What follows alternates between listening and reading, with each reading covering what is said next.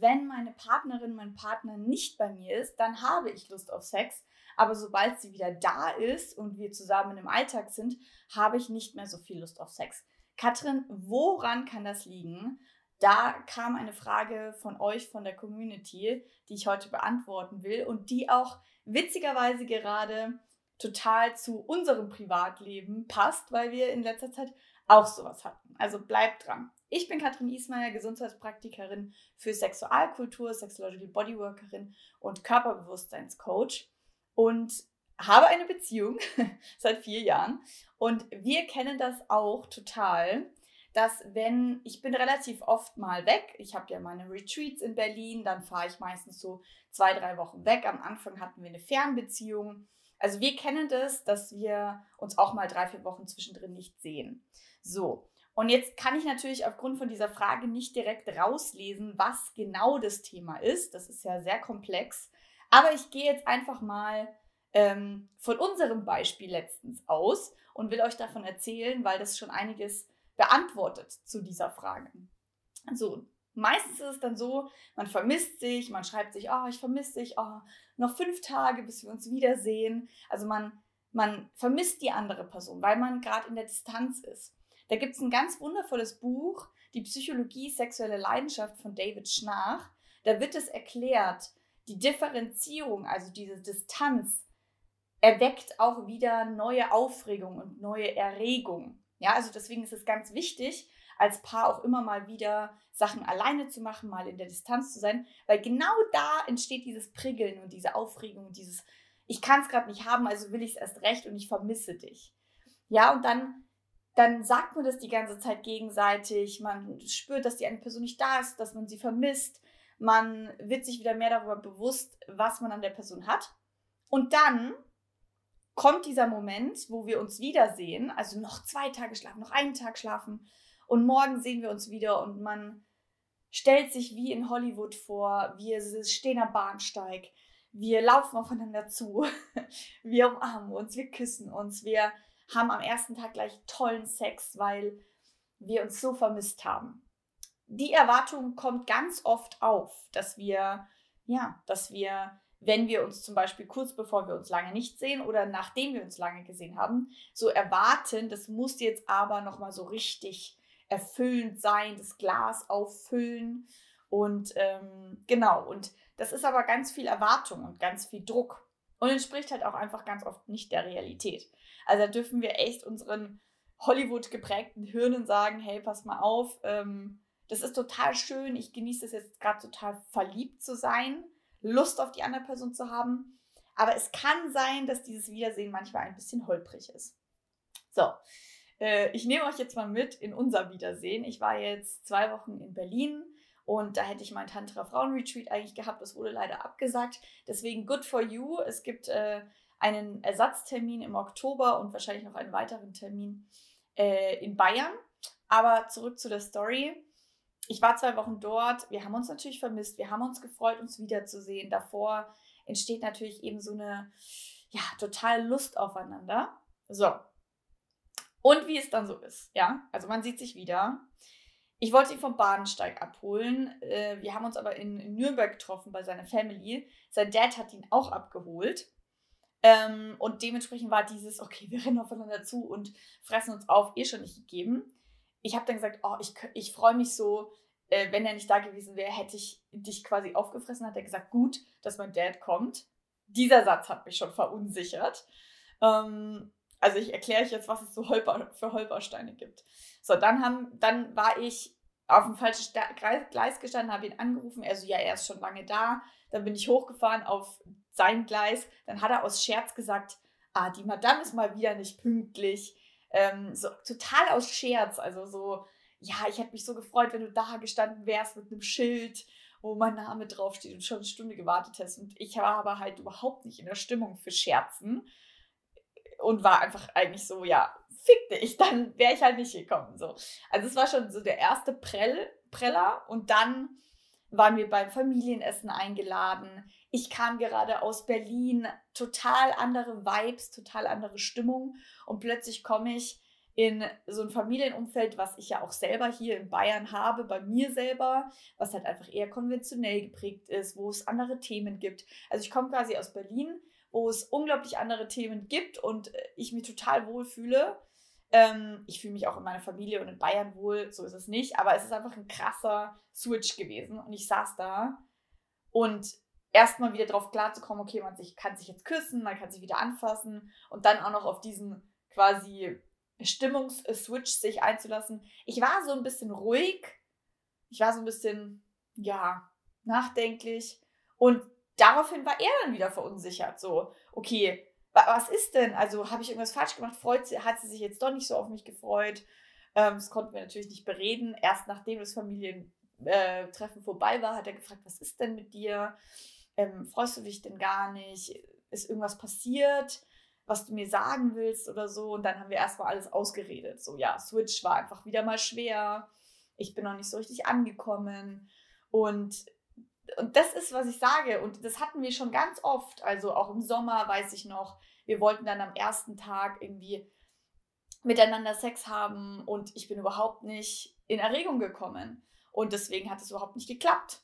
Oder jetzt bei diesem Mal, ich habe dann am Abend gedacht, naja, jetzt haben wir es ja ausgeredet, jetzt können wir Sex haben. Aber nö, er war dann müde und es ist dann nichts passiert. Dann dachte ich, ah ja, jetzt entspann dich mal.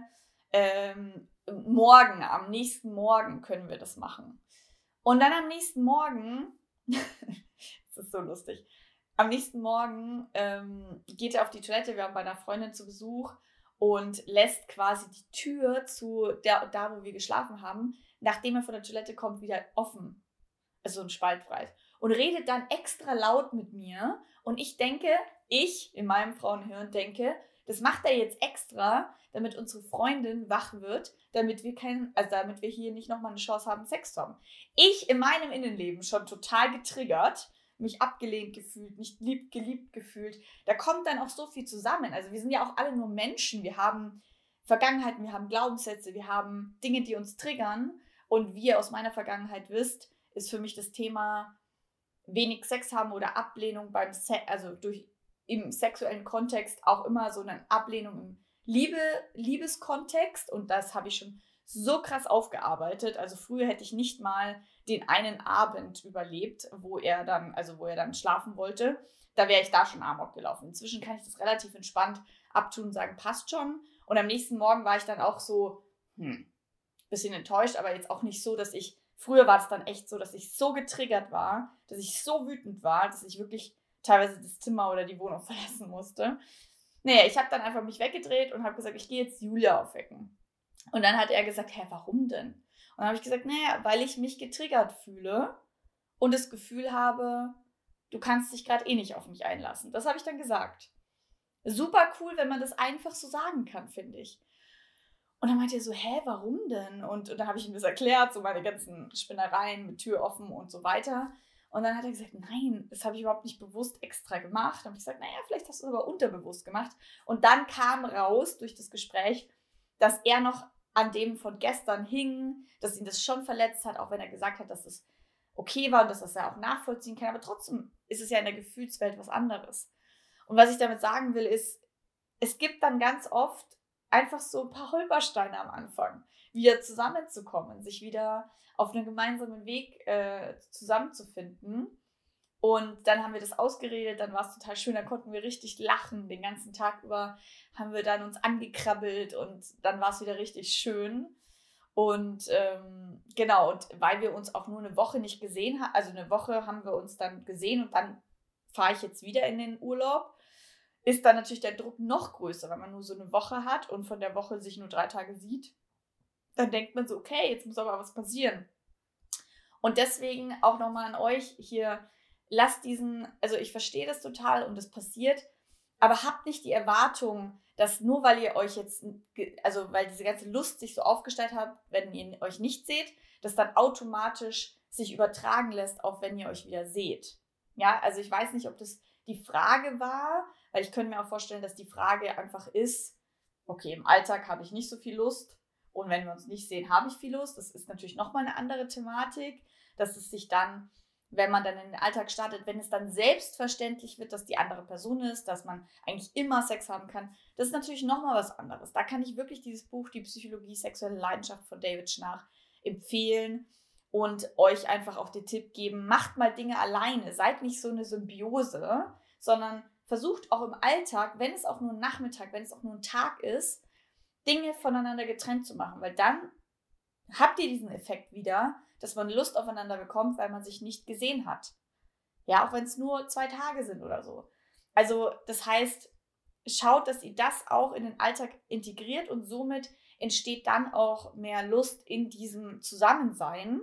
Und natürlich eine ganz andere Sache auch nochmal, wir können nicht immer davon ausgehen, dass wenn wir gestresst sind, Arbeit, tausend Sachen zu tun haben, immer Lust da ist. Ja, also da gibt es einfach verschiedene Stresstypen. Die einen Personen, die ziehen sich dann zurück und können erst recht keinen Sex haben. Die anderen Personen wollen dann erst recht Sex. Und wenn du so jemand bist, der, wenn er Stress hat, einfach dann keine Lust hat, weil dann Alltag ist, weil dann viel drumherum ist, wahrscheinlich, wenn du weg bist, hast du ja vielleicht auch Urlaub oder ein anderes Setting, wo du nicht so gestresst bist. Und wenn du zu Hause bist, bist du mehr gestresst. Und da ist dann ganz klar auch das Thema Abschalten, ähm, sich wieder in die Lust bringen, in die Erregung bringen, seine Tools zu haben, wie man dann sagen kann, okay, ich fühle mich eigentlich gerade nicht danach, aber ich weiß, dass es uns als Paar und mir gut tut, Thema Körperarbeit, Körperbewusstseinsarbeit. Das ist zum Beispiel all das, was wir auch im Sexological Bodywork, äh, nicht im Sexological Bodywork, im Explore Your Sex Online-Kurs, der dazu führt, dass du deine eigene Sexological Bodyworkerin wirst, ähm, ja, so durchgehen, dass du wirklich deine Tools hast, in, in deinen Körper zu kommen, in die Erregung zu kommen und Lust zu kreieren, ohne dass sie jetzt in so allgegenwärtig im Alltag vorhanden ist. Weil das ist nicht so, dass sie einfach immer vorhanden ist, sondern die darf man auch mal rauskitzeln. Und ich hoffe, ich konnte euch mit dem Einblick, wie es bei euch, bei uns manchmal so läuft, dass das auch immer mal ein, zwei, drei Tage braucht, bis wir dann wieder so zusammengefunden haben, und dass es eben im Alltag inzwischen bei uns sehr ausgeglichen ist. An, am Anfang war das echt schwierig, weil ich mehr wollte und er weniger und wir haben uns da so gut ausgeglichen, weil ich eben nicht ständig diesen Druck habe, wir müssen jetzt und er sich öfters, wenn er eigentlich nicht so Lust hat, auch mal in seinen Körper bringt und merkt, okay, aber jetzt wäre Körperlichkeit schön und sich dann in einen State bringt und wir uns dann begegnen können. Also es braucht auch immer so die, die Mithilfe von beiden Seiten und einen Weg zusammenzufinden. Ich lade euch wahnsinnig ein, also vor allem die Frauen von euch, für die Männer gilt es leider nicht, bei dem Explore Your Sex Online-Kurs dabei zu sein. Das ist ein zwölf Wochen intensives Mentoring von mir, äh, eins zu eins betreut, also in der Gruppe. Wir haben sieben Online-Workshops, das heißt 23 Stunden live mit mir, viele praktische Hausaufgaben und das Ganze startet wieder am 4. Mai für zwölf Wochen. Und wenn du Lust hast, dabei zu sein, dann packe ich dir unten mal den Link rein. Dann kannst du dich gerne anmelden und dann freue ich mich auf dich. Schönen Tag euch und äh, schreibt bitte mal in die Kommentare, ob ihr dieses Chaos des gegenseitigen Triggerns und dann wieder zusammenfinden, ob ihr das auch kennt. Ich würde mich wahnsinnig freuen, wenn ich da unten auch so ein paar lustige Geschichten lesen darf, wie das so bei euch ist. Bis dann, ciao.